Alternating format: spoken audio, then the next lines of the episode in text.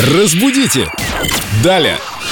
Приветствуем Викторию Полякову, нашего прелестного культуролога, знатока русского языка. Доброе утро, Виктория. Доброе утро. Надеюсь, что наши программы — это не сизифов труд. Я сегодня хотел попросить вас разобрать для нас всех это выражение «сизифов труд». Что это такое? Часть ответа в твоем вопросе заключена, но Виктория знает больше. Виктория, вам слово. Какое интересное выражение, Семен, вы решили сегодня рассмотреть. Выражение «сизифов труд» произошло из древнегреческих мифов и легенд, которые наградили нас великим множеством различных крылатых выражений. Существовал такой древнегреческий царь Сизиф, которого Зевс наказал за оскорбление богов на вечные муки, так сказать. Ему нужно было каждый раз, каждый день закатывать на гору огромный камень, круглый такой валун, который при достижении вершины скатывался снова назад. И Ой. вот так снова и снова и снова. Ужасная работа. Некоторые люди свою именно так и воспринимают, и каждый день ее выполняют. Да, Некоторые люди свою жизнь так воспринимают.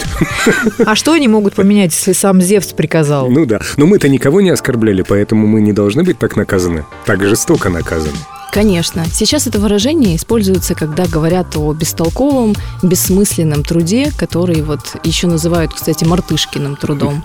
Просто бесцельно что-то делаешь и снова это повторяешь. Ну уж лучше быть мартышкой здесь, чем вот такой валун закатывать на гору каждый день.